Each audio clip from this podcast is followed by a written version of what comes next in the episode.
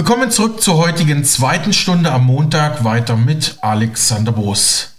Anfang Dezember hatte ja die Bundestagspolitikerin und Menschenrechtsexpertin Jacqueline Nastic ihr neues Buch Aus die Maus, der Blick von unten auf die da oben im Marx-Engels-Zentrum Berlin, also im MEZ Berlin, vorgestellt. Wir waren ja vor Ort und hatten auch schon vergangene Woche Teil 1 unserer Mega-Radio-Reportage dazu gespielt und jetzt folgt der zweite Teil mit Frau Nastic, die ja die Linke mittlerweile verlassen hat und zum Bündnis Sarah Wagenknecht gewechselt ist.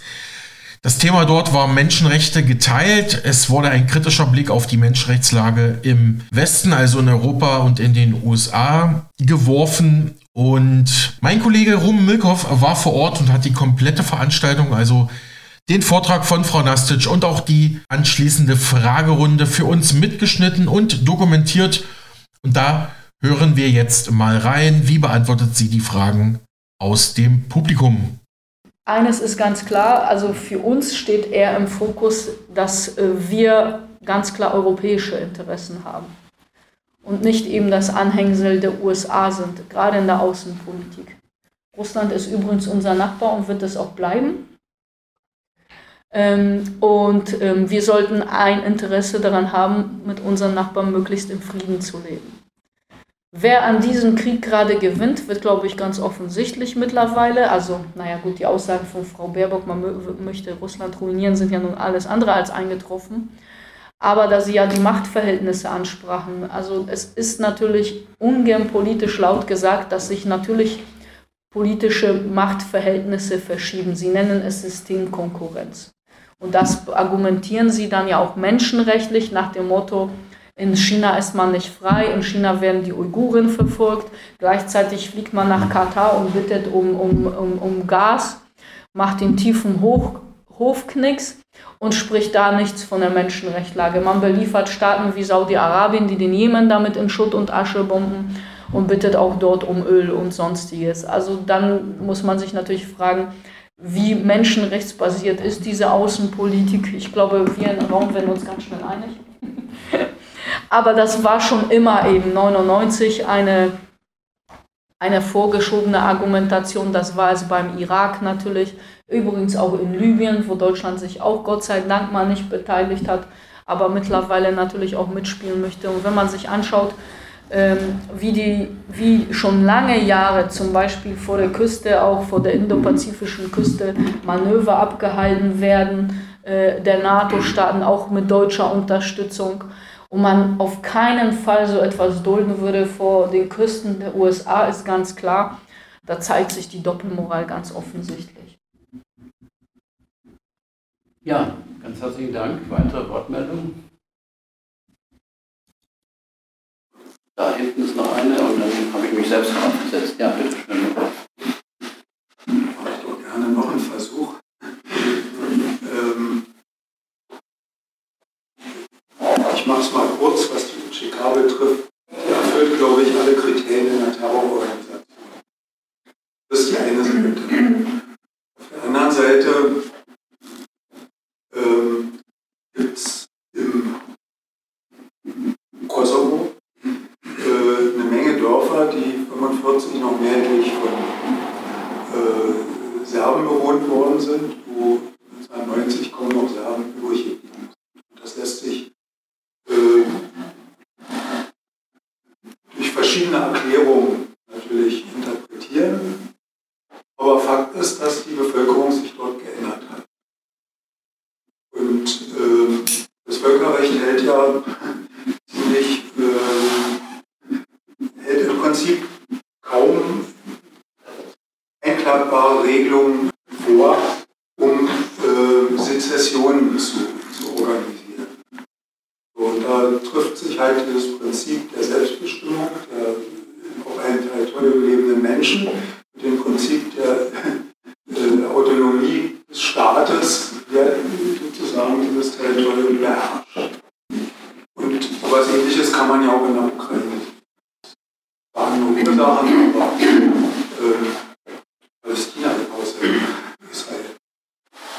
Äh, wie sehen Sie das Prinzip, dieses, dieses, dieses Prinzip und welche, welche, welche langfristigen äh, stellen Sie sich da zur Konfliktlösung Ja, also Sie haben ja völlig richtigerweise gesagt, ähnlich ist es ja in der, also Ostukraine müsste man ja sagen. Also folgendes. Ähm, das Kosovo gehört ja historisch, ist ja auch übrigens Kirchenland, das heißt ja Kosovo Metochien. Das hat auch gute Gründe. Da lebt auch der Patriarch, da sind Kirchen, die sind tausend Jahre alt und Klöster. Ähm, und ähm, es war ja kein albanisches, gehörte ja nicht zum albanischen Staat. Nun könnte man sagen, über 200.000 Menschen sind mindestens aus dem Kosovo vertrieben worden, die nie zurückkehren konnten, bis heute nicht zurückkehren können. Es leben vereinzelt also auch natürlich Menschen hier, gerade auch Roma, viele aus dem Kosovo. Ähm, die Vertreibung hat aber ja nicht aufgehört. Also wenn man sich anguckt, der jetzige Präsident, sogenannte Präsident, der ja jetzt auch äh, in zum Beispiel Mazedonien aufgetreten ist und im Kosovo selbst, nicht nur vor UCK-Emblemen, sondern auch vor großalbanischen Fahnen. Also das, was ich da beschrieben habe, ist ja wirklich auch äh, auf der politischen Tagesordnung. Also ein großalbanisches Reich ist nicht irgendwas, woran man nicht arbeitet, sondern das besteht weiterhin dieser Plan und der ist auch ganz offensichtlich. Die Frage ist nur, also zum Beispiel in Mazedonien gibt es diese Bestrebungen schon, schon länger, auch also in Nordmazedonien. Gibt es ja auch eine größere, äh, größere äh, albanische Minderheit.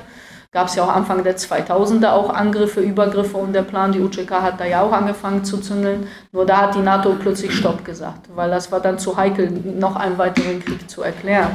So einfach der Bevölkerung. Jetzt macht man es einfach anders. Man ignoriert einfach die ethnischen Vertreibungen.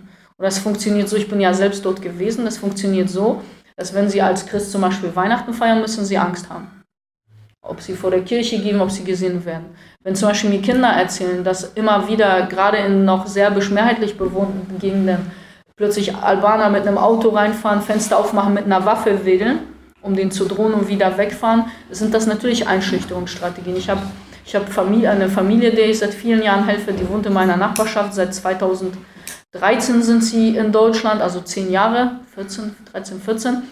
Da habe ich alle Nachweise vom Bürgermeister, selbst von den Gesellschaft für bedrohte Völker und so weiter. Also Haus weggenommen, enteignet, Haus niedergebrannt, Frau mehrfach versucht zu vergewaltigen. Das ist natürlich eine stille Art der, der ethnischen Säuberungen. Und die wird weiterhin vollzogen. Und der Norden Kosovos ist ja mehrheitlich serbisch bewohnt. Und auch da versucht man es zu machen. Jetzt hat man zum Beispiel, ist man übergegangen, äh, dass man äh, zum Beispiel auch Drohnen benutzt, um alles zu scannen. Türkische Drohnen, die auch bewaffnungsfähig sind. Dass man die absolute Kontrolle hat. Und das Problem ist, und das kann ich, ich war ja selbst dort, kann ich jeden, also ich kann es nachvollziehen, wenn sie so leben, passt übrigens auch zu Gaza, also zu, zu, zu der Westbank, wo ich gewesen bin. Ins Gaza kam ich leider nie rein. Da hat man mich nicht reingelassen. Ähm, aber das passt dazu, dass wenn sie Angst haben müssen, vor die Tür zu gehen, Angst haben, dass ihr Kind zur Schule geht und ihm etwas passiert, Angst haben, da zur Kirche zu gehen, Angst haben, zum Einkaufen zu gehen, dann entscheiden sie sich irgendwann vielleicht einfach sicherer zu leben und zu gehen. In den Zentralstaat, in dem Fall eben nach Serbien. Und äh, diese Art der ethnischen Säuberung ist bekannt politisch.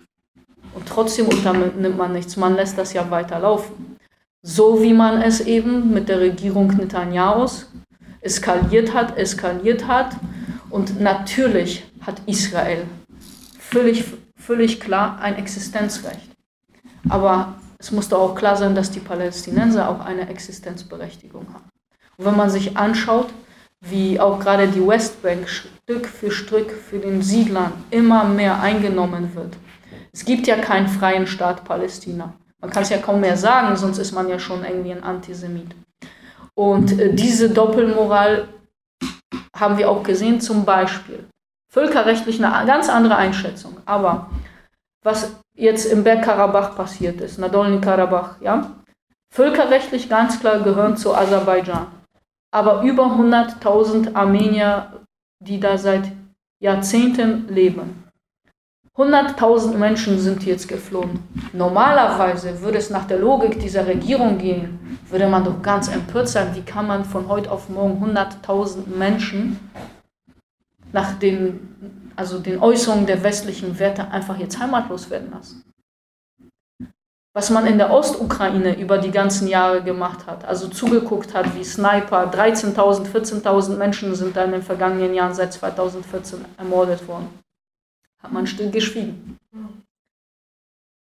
Also auch das war eine ethnische Säuberung, die für, die für das Verbot der russischen Sprache zum Beispiel, das Ausschalten der Opposition zum Beispiel, jetzt ist sie sowieso, also wir hatten eine Anhörung, André Hunke und ich, zur Ukraine noch vor ein paar Jahren, da hatten wir ja Politiker, Journalisten wie Ruslan Kostaba, der ja auch ganz klar, äh, der war Kriegsdienstverweigerer, die alle verfolgt wurden, alle. Und wenn ich mir, und ich komme aus Polen, jetzt anhöre und ich habe auch in der Verwandtschaft Menschen, die, äh, deren Familiengeschichte mit der Ukraine ganz schrecklich ist.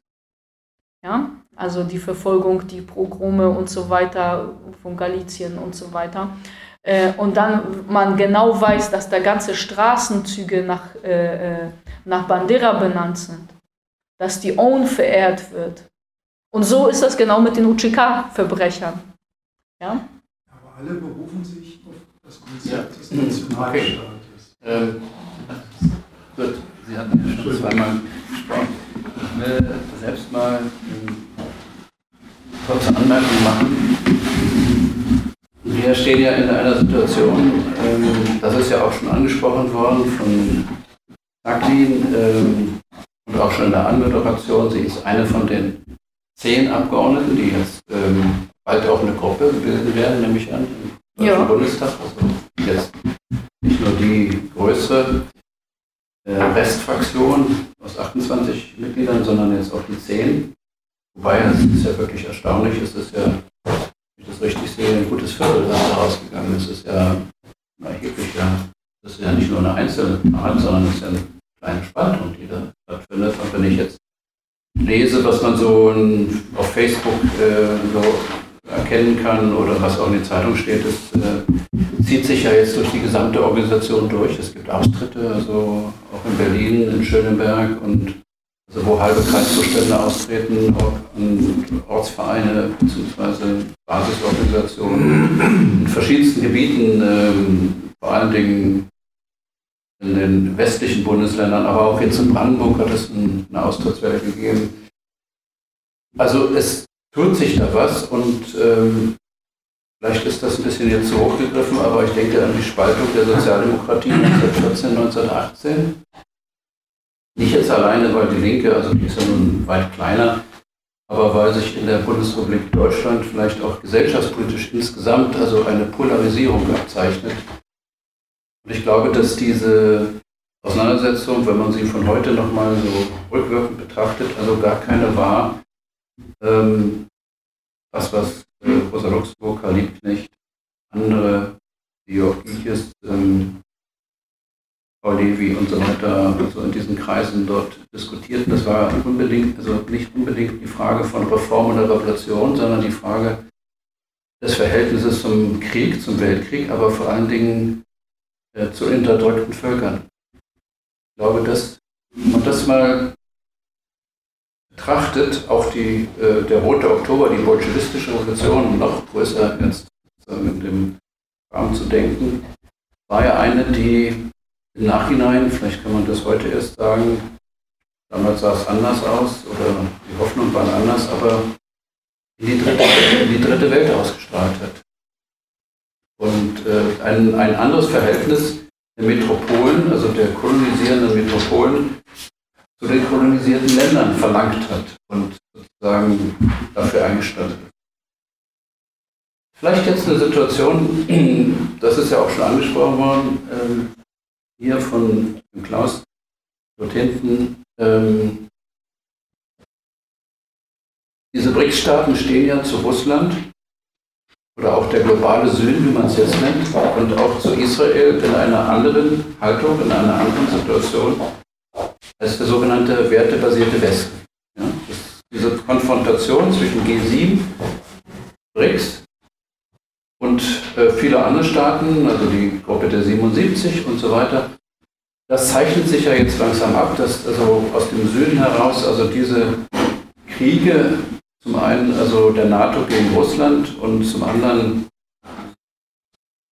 diese Herrendemokratie, ja, Herrendemokratie kann man ja sagen, äh, Israels, ähm, dass dies also zu einer Konfrontation, zu einer Polarisierung führt. Und da ist es ziemlich wichtig, dass es eine Kraft in Deutschland gibt, die das aufgreift, also die sich da positioniert. Das ist, glaube ich, das, was jetzt ansteht. Und ähm, wenn man dieser neuen Gruppierung eine Chance geben will, oder wenn man, wenn man diese Chance, wenn die Chance ergreift, dann muss ich, glaube ich, diese Polarisierung verstehen. Ähm, es geht nicht darum, ob man beim Heizungsgesetz also sagt, das war zu früh, das war zu spät oder die Subventionen waren nicht ausreichend oder sonst was. Das ist ja alles richtig, aber die großen Fragen äh, beziehen sich auf, äh, wie steht man also in einem oder wie steht man in einem Prozess, wo die USA, aber auch die Europäische Union eine Dekolonisierung planen von großen Teilen der Welt? Um auch eben in Konkurrenz mit China, also ihnen diese Gebiete wieder abzujagen und womöglich also militärisch äh, zu sichern. In Afrika, wir haben diese Situation der Sahelzone mit mehreren Ländern, die sich auf eine andere Position gestellt haben, die offen sind gegenüber Russland, die offen sind gegenüber China. Wir haben das Ringen in Südamerika. Wir haben mit der Rainer Zimmering hier gesprochen und sie hatte schon damals angedeutet, dass Argentinien ein Land ist, was sie wieder rausbrechen werden aus diesem aus dieser Corona, also von, von sich emanzipierenden Staaten. Ist genau eingetreten. Ja, sie haben jetzt abgesagt, jetzt über, über, den Nachrichtendienst Twitter oder X heißt das jetzt, dass sie nicht Mitglied der BRICS werden wollen. Ich denke mal, dass, dass diese, diese Bewegung, wenn sie dann eine Chance hat bei den Europawahlen und dann auch ähm, bei den Landtagswahlen und vor allem bei der Bundestagswahl, die entscheidende Frage stellen muss, also oder stellen, ja, also eigentlich stellt dieser Bewegung diese Frage, wo steht sie in der Welt? Ähm, wie sieht sie also den Dekolonisierungsprozess? Also das ist äh, meiner Sicht also das Wesentliche und diese Palästina-Frage, die könnte also zu einer Bewegung führen, die ähnlich werden kann als die Vietnam-Antikriegsbewegung. Also, weil man dort die Hand des Imperialismus deutlich, deutlich sieht, wie, wie gespielt wird. Also da nochmal die Frage, wird das erkannt bei euch oder wie diskutiert ihr das? Ja, definitiv. Das ist ja aber auch das, was uns von der Linken schon jetzt seit längerem massiv unterschieden hat, auch in den Ansichten. Also gerade der Bereich der Außenpolitik natürlich für mich, dann für andere galt das eben in Bezug auf Klimapolitik und sonstiges oder die ökonomische Frage natürlich, die ja eine Wes die wesentliche mit ist.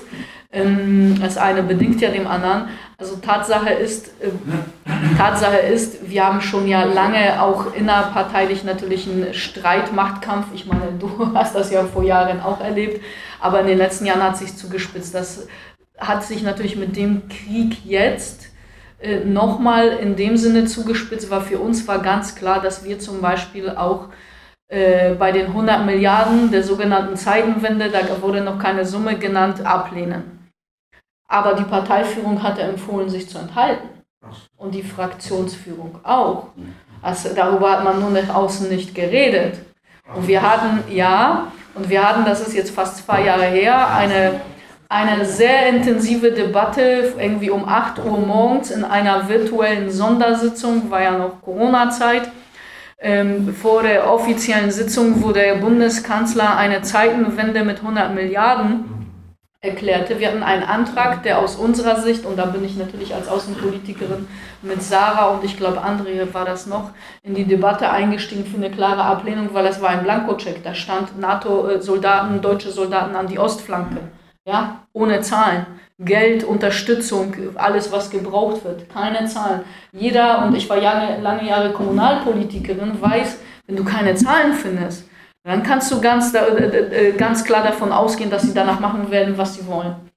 Und, ähm, und als erst als Scholz gesagt hat, also ich vergesse das nicht, weil das war schon ein, ein Moment, den vergisst du nicht so einfach, weil als wir in diesem Raum waren und sie das beschlossen haben, sind sie ja aufgesprungen und wirklich die Erde bebte. Sie haben so doll applaudiert, also es war wirklich wie ein Kriegsrausch.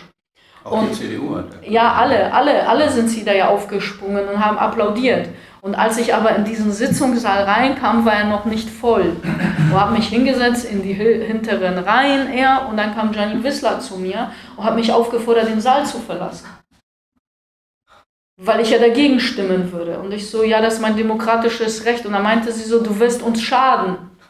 Und dann habe ich gesagt, das wird noch die Geschichte zeigen, aber ich glaube eher, du wirst uns schaden und, und wollte, hat von mir verlangt, dass ich den Raum verlasse. Und das habe ich mich geweigert. Das ist mein demokratisches Recht als frei gewählte Abgeordnete natürlich an, an dieser Debatte und Abstimmung teilzunehmen. Dann war sie ganz böse natürlich und hat nicht mit mir, mit mir geredet, klar, gab es ja auch nicht viel zu klären. Ne? Aber ähm, danach kamen so nach und nach auch so diejenigen, die mit, mit mir jetzt, mit Sarah, mit uns ausgetreten sind. Und erst als Scholz diese 100 Milliarden ganz klar angekündigt hat, fingen einige an, rot anzulaufen aus den Führungsriegen. Und dann plötzlich kam dann durch den, ich sag mal, Sitzungssaalfunk, dass man sich, ähm, also weil man wollte sich enthalten, äh, dass man vielleicht jetzt doch ablehnen würde. Kurz vor der Sitzung erst kam dann das offizielle Votum per E-Mail, dass wir jetzt doch ablehnen. Also da hast du ja auch gesehen, wie unterschiedlich unsere Einschätzung in dieser ganzen Gemengelage schon von Anfang an war. Dann kam ja noch zusätzlich mit diesen Waffenlieferungen.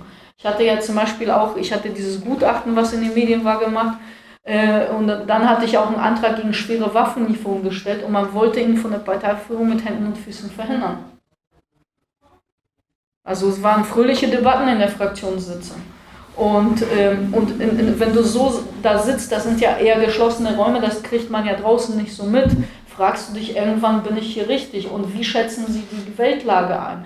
Und vor allen Dingen, was China angeht, China wird natürlich im Menschenrechtsbereich rauf und runter geritten, also von den anderen, als böses Beispiel und, und Uiguren und alles und, und, ne, und böser, böser Staat. Und dann gab es ja eine, die, eine Reise vom Menschenrechtsausschuss nach China. Also nicht nach China, sondern äh, nach Taiwan. Ja, für mich nach China. So. Für die nach Taiwan. Es gab eine Reise des gesamten Menschenrechtsausschusses und ich habe natürlich sofort gesagt, ich fahre da nicht mit. Weil es ist natürlich ein Signal, dass man explizit nach Taiwan, übrigens ja völkerrechtlich ja immer eigentlich unter der Hand anerkannt ja als Teil Chinas und so behandelt wurde. Ja, ne? ja, so. Man wollte damit natürlich demonstrieren, dass man diese Abspaltungsversuche unterstützt. Und ich habe gleich gesagt, nein. Mein Stellvertreter Ali Al-Dalami natürlich auch nein gesagt. Dann flog keiner, aber dann ist plötzlich Karin Lai in Taiwan aufgetaucht über irgendeinen anderen Ausschuss, also die Frau, die null gar nichts mit Außenpolitik zu tun hat. Und natürlich zeigt das ganz offen, wo die politischen Unterschiede sind und Ansichten. Und dieses menschenrechtsmoralische, äh, ich sag mal, äh, was Frau Baerbock und Co. für sich in Anspruch nehmen, aber eigentlich außenpolitisch was ganz anderes betreiben, das versucht aus meiner Sicht oder ich sag mal jetzt unserer Sicht auch der Teil der noch verbliebenen bis zum 6. Dezember der Bundestagsfraktion. Und es wird auch übrigens das Völkerrecht äh, sehr selektiv dann wahrgenommen, auch in, im Hinblick auf China und andere Staaten.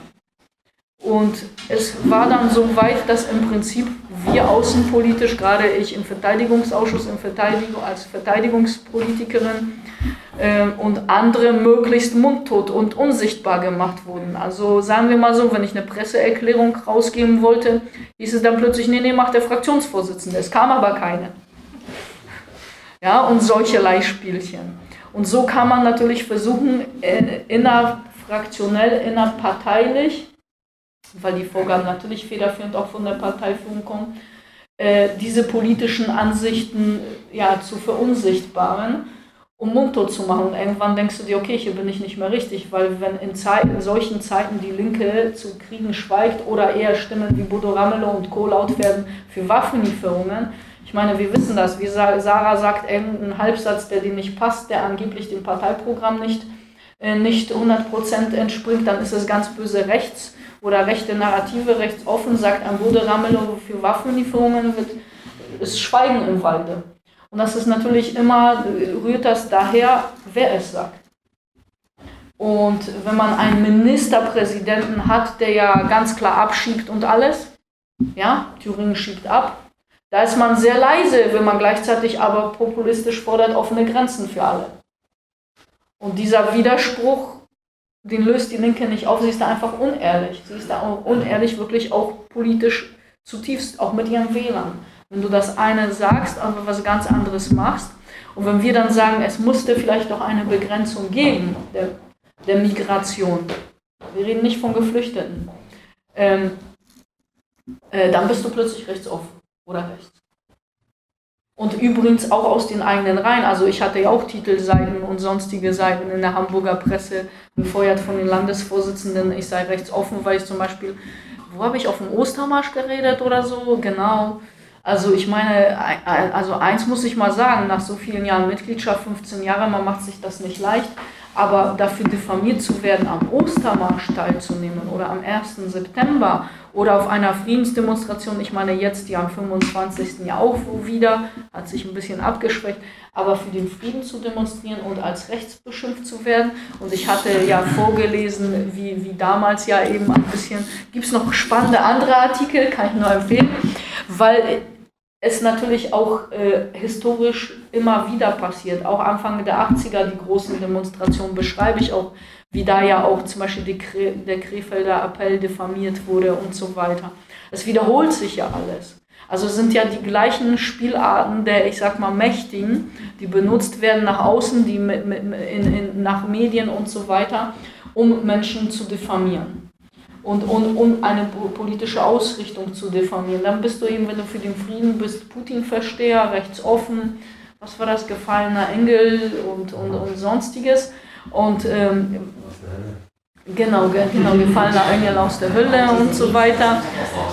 Und, und, und denken, denk, denken Sie bitte auch daran, als zum Beispiel vor einem Jahr hieß es noch, wir frieren für die Freiheit und so weiter der Ukraine und bitte die Heizung runter und wascht euch mit dem Waschlappen und, ne, und so weiter und, und, und heizt nicht so viel. Ich meine wirklich, es ist an Hohn und Spott nicht zu überbieten für viele Menschen, die sehr arm sind und sowieso sich schon alles abknapsen.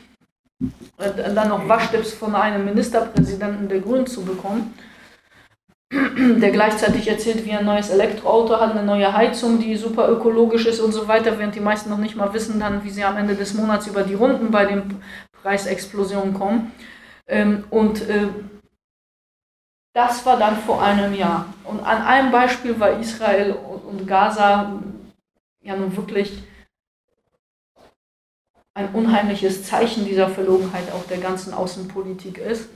Ähm, Sie erinnern sich vielleicht, als dann sich massiv empört wurde, dass Russland die Infrastruktur bombardiert.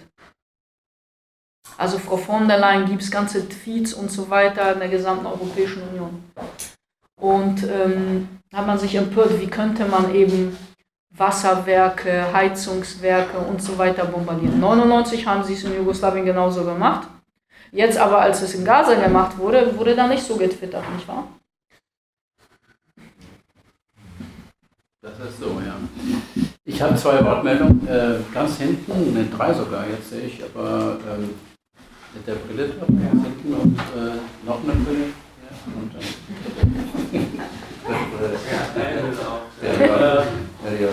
ja, ich merke schon, dass wenn Jacqueline dann über die Leke redet, dann kommt der Mund langsam wieder hoch. So, ah, nicht bei Jacqueline, ne?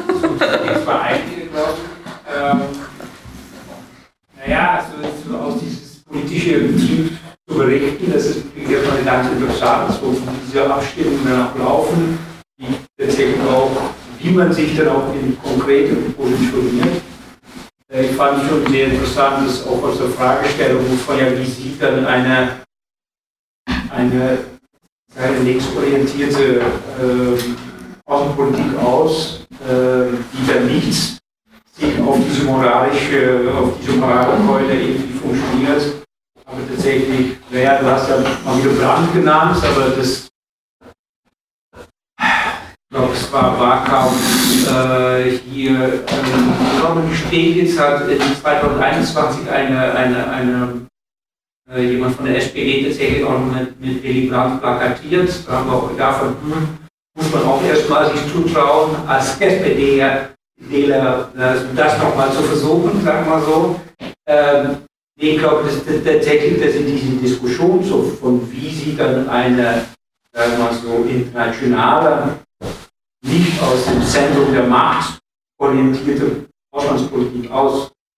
Und, ähm, du hast ja gesagt, ja, Europa äh, gegenüber quasi gegenüber den USA. Aber das ist ja, wie sieht dann eine, eine, eine internationale Verbindung, verbindende Politik aus, wo man auf Basis nicht so sehr von äh, diese westlichen Werte, weil, ja, so, aber auf Basis von Zusammenarbeit so äh, über nach vorankommt. Ich glaube, so, du hast ja auch, äh, ich weiß, dass du alle möglichen Themen, auch wenn es um Katalonien geht, bestimmt auch ein Buch, ja. Ähm, aber auch Kosovo, ich sag mal, in Europa, wenn man das historisch auch nach 1945 gesehen hat, da haben sich natürlich verschiedene Grenzen sich auch natürlich verschoben. Und in politische Systeme, wo man miteinander auf ganz andere Art und Weise miteinander verbunden ist, auf eine Ideologie, auf, auf eine Wirtschaft, kann man diese auch ethnische sagen wir, Probleme und nationalistische Probleme kann man auf gewisse Weise lösen. Was man nach 1989 gesehen hat, ist, dass den, dass den Westen und das Kapital Nationalismus auch genutzt hat, irgendwie so größere Verbände auseinanderzubrechen. Und das ist, glaube ich, was, was, was wir brauchen, ist ein politisches System, das wir verbindet. Ja. Ähm, und äh, was vielleicht auch in der öffentlichen Auseinandersetzung von, äh, ja, äh, dass der jetzige Bundesregierung Menschenrechte quasi missbraucht, das kann man natürlich anprangern. Das bedeutet natürlich nicht, dass wir, sagen wir so, keine Menschenrechte orientierte Politik haben wollen, aber äh, dass, dass die Definition von wer Mensch ist, dass wir das vielleicht etwas anders bestimmen, sagen wir so. Ähm, ist, wie gesagt, sehr spannend, wie wir das dann, die Partei und neue Bewegung das dann auch machen möchte. Ich glaube, ähm, das ist tatsächlich an der Zeit, voranzutreiben. Okay, vielen Dank. Dann war dort die Meldung und hier dann Jörg. Ja, also ich äh, gehöre keiner Partei an, weil ich äh, bei jeder Partei Dinge sehe, mit denen ich mich einverstanden erklären kann und wieder nicht. Der geht mir quer durch äh, die ganze Parteienlandschaft und deshalb äh, bin ich natürlich auch immer bei neuen äh, Parteien interessiert, wie die sich aufstellen, was die für Meinungen haben. Was ich aber jetzt so ein bisschen rausgehört habe in Sachen China, hat mir dann doch nicht so richtig zugesagt. Also ich bin etwas verwundert, äh, die, die chinesische Politik so ein bisschen schön zu reden. Also ich erinnere mal jetzt daran, ähm, wie also die Abwicklung mit Hongkong war.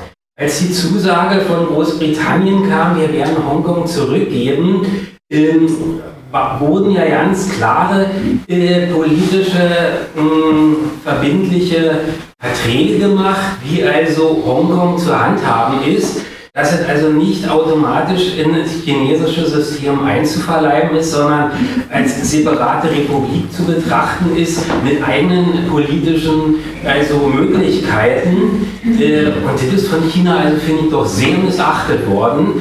Ähm, also da, da hätte ich mir von der westlichen Welt auch noch einen größeren Aufschrei im Grunde genommen erwartet. Aber weil man so wirtschaftlich verbunden ist, ist das eigentlich auch ziemlich unter den Tisch gekehrt worden.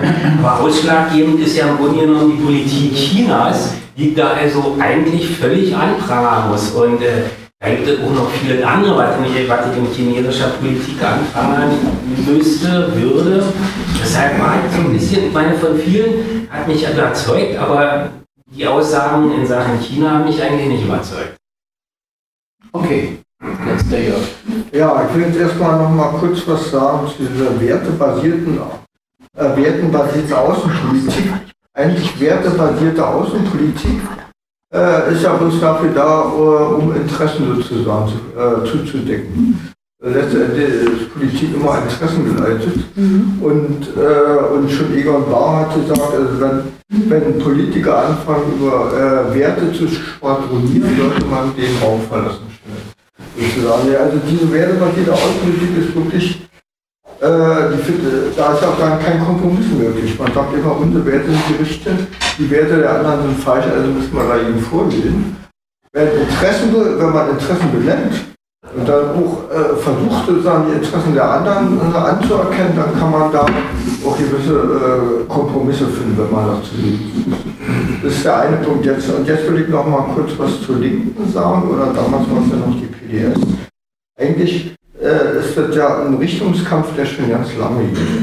Der sich eben daran äußert, die einen, die wollen mehr um, auch um Giese herum, die wollen im Grunde genommen anschlussfähig werden zur SPD und den Grünen. Das ist also eine ganz lange Geschichte, man kann das schon aufmachen daran, eigentlich darum um die Regierungsbeteiligung in Berlin. Und da wurde dann auch, äh, Gysi war natürlich unbedingt dafür, äh, praktisch und hat alle Bedingungen geschluckt, wenn man so will.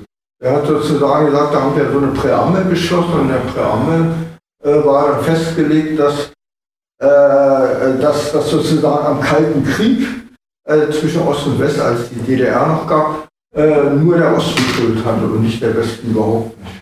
Und so weit ging das los. Das war im Grunde genommen einfach eine Politik der Anbindung und das hat sich im Grunde genommen äh, ist, äh, äh, ist das nie gelöst worden. Das Problem, die einen sagten, das mit denen äh, können wir nicht. Und die anderen sagten immer, na, wir müssen uns da anpassen und äh, dass wir da irgendwie in die Regierung kommen und wenn es geht, noch in die Bundesregierung rein.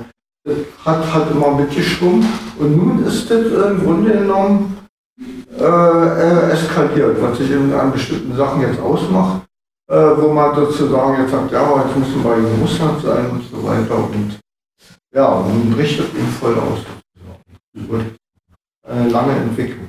So, ich habe noch eine Wortmeldung da hinten und dann gebe ich, ich sage Ihnen noch das Wort zu dem ganzen Komplex der Fragen, Anmerkungen und so weiter. Mhm. Bitte schön. Ja, ich wollte noch was äh, zu dem Thema Menschenrechte sagen. Weil das ist ja ein mittlerweile abgedroschenes Wort, was jeder so oder so benutzt. Aber wenn man ähm, als, als grundlegendes Menschenrecht das, das Recht auf Leben und das Recht auf Entwicklung definiert, und zwar sowohl Entwicklung für sich selber, aber auch für die Nation, in der man lebt oder wie auch immer, also auf wirtschaftliche Entwicklung, auf geistige Entwicklung und so fort, dann hat man ja eine Grundlage, äh, um das mit Inhalt zu füllen. Und, und das, das, mir war das auch aufgefallen, als Sie zu Anfang, wir waren leider ein bisschen später gekommen, äh, darüber gesprochen hatten, wie Sie argumentiert hatten gegen diese Tatsache, dass aus anderen Ländern einfach gut qualifizierte Leute hier eingeschleust werden und die fehlen in den Ländern. Das ist ja eben genau auch dieses Paradox. Von daher denke ich, dass das gerade was China macht, ohne jetzt die Probleme, die die auch haben, irgendwie so einzureden, aber die haben 700 Millionen Menschen aus der Armut geholt. Und das hat die UN unter anderem auch ganz klar festgestellt. Und das ist auch der Grund, wieso Länder in Afrika und andere Nationen mit China zusammenarbeiten wollen. Und da finde ich so, ist, ist so ein bisschen die, Grundlage auch der, so eine Brücke für jetzt so eine neue Bewegung, neue Partei oder wie auch immer in Deutschland, weil irgendwie muss man diese Frage von Menschenrechten, man muss es ja mal wieder mit Inhalt füllen. Und dann trifft sich das eigentlich ganz gut. Also es ist jetzt mehr so ein ähm, Kommentar zu dem, was Sie auch vorher gesagt hatten und was ich glaube wichtig ist, auch so ähm, zu diskutieren. Sonst bleibt es nur ein bisschen inhaltsleer. Ähm, so wie es in den Medien halt ähm, auf und runter wird, dieses Wort. Ja, schönen Dank. So, äh, wir haben jetzt die Möglichkeit, dass Saki nochmal dazu Stellung nimmt. Äh, ich glaube, dass jetzt die Fragen, ich habe jetzt keine weiteren Wortmeldungen gesehen, also wir können das jetzt erstmal die Fragerunde abschließen. Ja, du hast das Wort. Ja, sehr umfassend in verschiedene Bereiche. Äh, vielleicht, weil Lateinamerika auch gefallen ist, Argentinien vorhin.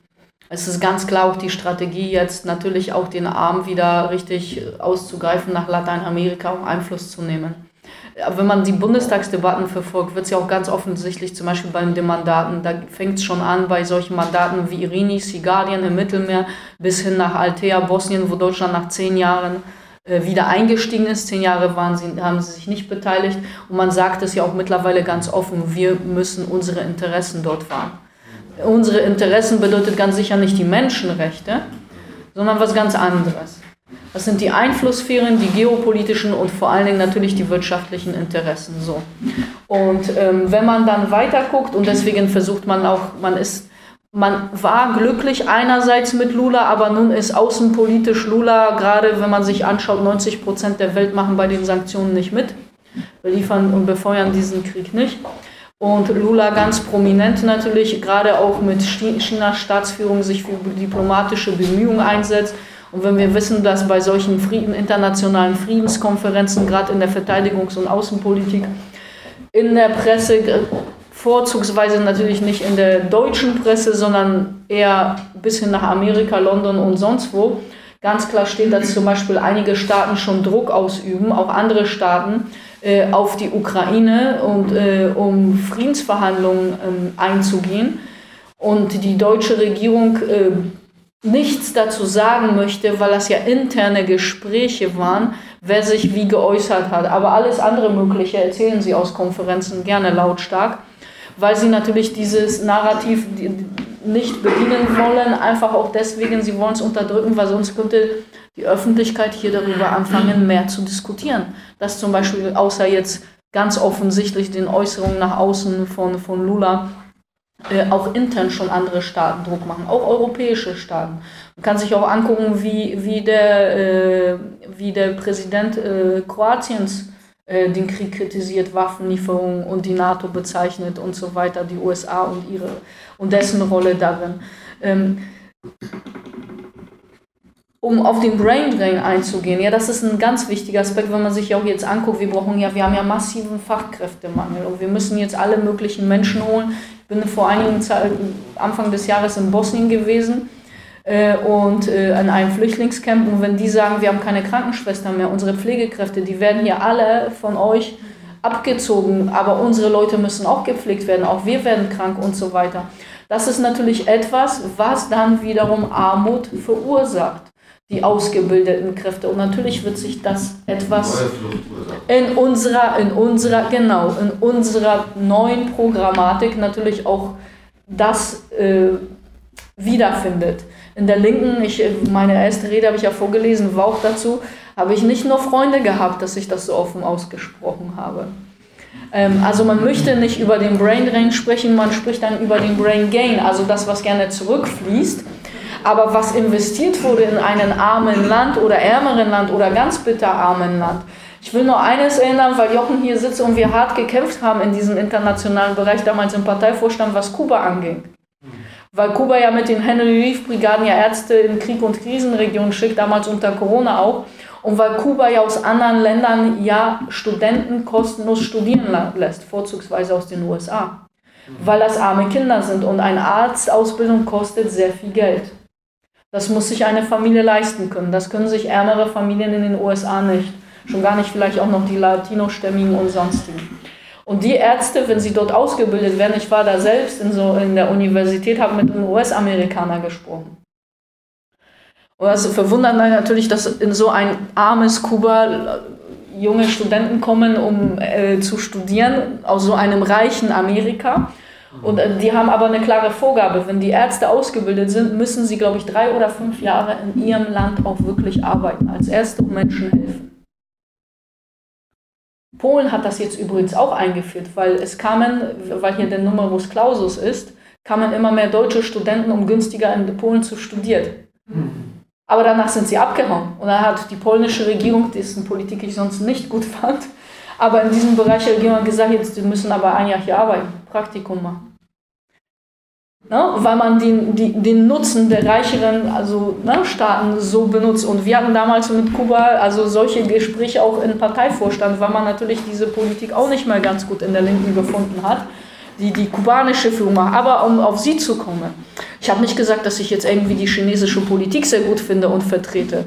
Ich nehme aber zur Kenntnis, ich, also ich finde ja noch nicht mal die Regierung hier gut und die Politik, die sie vertritt. Ähm, natürlich habe ich da in verschiedensten Bereichen äh, andere Ansichten, aber dass China viele Dinge geschafft hat, die noch nicht mal, und das wurde angesprochen, 800 Millionen Menschen vor der Armut, vor dem Verhungern und Hunger äh, anerkannt, international. Das haben die gesamten Vereinten Nationen nicht geschafft. Im Gegenteil, die Zahlen ja des weltweiten Hungers steigen ja massiv, in China nicht aber weltweit schon. Mittlerweile sind sie bei 735 Millionen.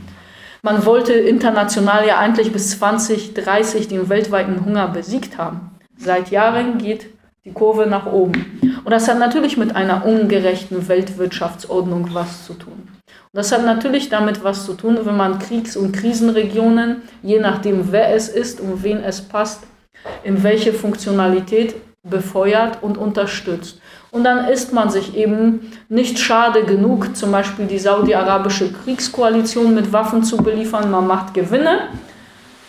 Man hat Handelspartner, die man dann ja nicht als Diktatoren wie Katar, Saudis und so weiter bezeichnet.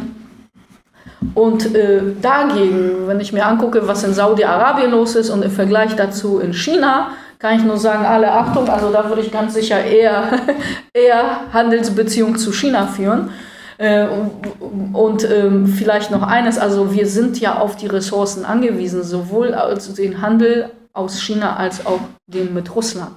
Wir haben nun mal keine Erdvorkommen. Wir müssen auch überleben und wir möchten natürlich eine möglichst gute Gesellschaft in, in guten Verhältnissen, die nicht von Armut bedroht ist und in Armut lebt.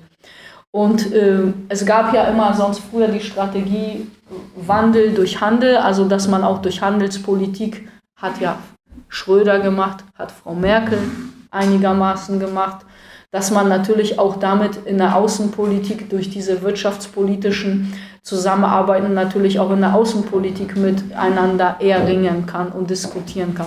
Und sich natürlich auch intern kritisieren kann und sollte.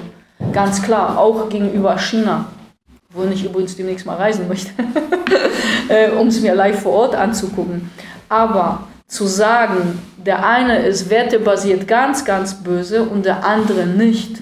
Und in Kosovo können sie das mitten in Europa durchdeklinieren, durchdeklinieren, all allem, was an Geld reingesteckt wird. Das ist ja ein völlig dysfunktionaler Staat, der funktioniert ja nicht von alleine, der kriegt ja nur durch Brain Drain Geld. Also von 2008 bis 2018 sind alleine 30 Prozent der sogenannten kosovarischen Bevölkerung ausgewandert weil es keine Arbeitsplätze gibt, weil der Staat nicht funktioniert, keine Infrastruktur, immer noch alles von außen importiert werden muss, Lebensmittel und so weiter, weil er einfach nicht funktionsfähig ist. Aber er wurde nun mal geschaffen durch friedliche NATO-Bomben, ähm, die einen eben solchen künstlichen Staat geschaffen haben. Ich will nur einen Unterschied nennen, den Jochen angesprochen hat. Ich stehe ganz klar zum Völkerrecht und bei Katalonien wissen Sie das ja auch. Ich bin nur für starke Regionen. Das ist der Unterschied eben auch zu der großen Regierungspolitik. Das Völkerrecht gilt. Wenn wir das Völkerrecht antasten in verschiedenen Regionen, wenn wir zum Beispiel allein in den Kurden zugestehen, dass sie sich überall unabhängig machen, ja, dann würden sie in fünf bis sechs Staaten neue Kriege haben. Dann würden sie im Irak, Iran, Syrien ist ja schon, äh, Irak ist ja schon ein Failed State, bis hin eben in die Türkei überall beginnende Kriege haben. Ja, teilweise sind Grenzen vom westlichen eben imperialen kolonialen Staaten gezogen worden. Und um auf China nochmal zurückzukommen, daraus hat China nämlich gelernt. Durch die Opiumkriege, durch den Versuch der Kolonialisierung Chinas auf massivste Art.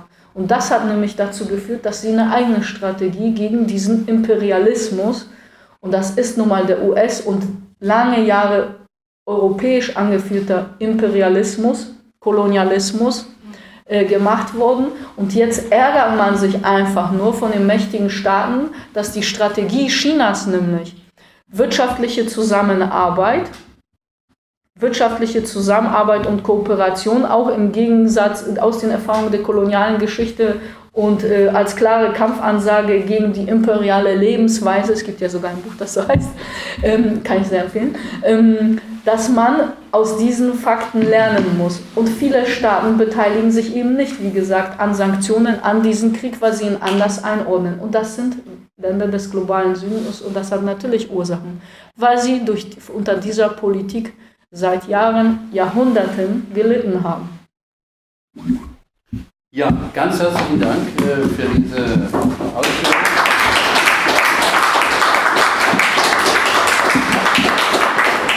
Wir hoffen sehr, dass sich das widerspiegelt dann in der neuen Partei, dass wir davon dann mehr hören und lauter hören, als es bisher möglich war, aus der Linken heraus äh, Politik zu machen.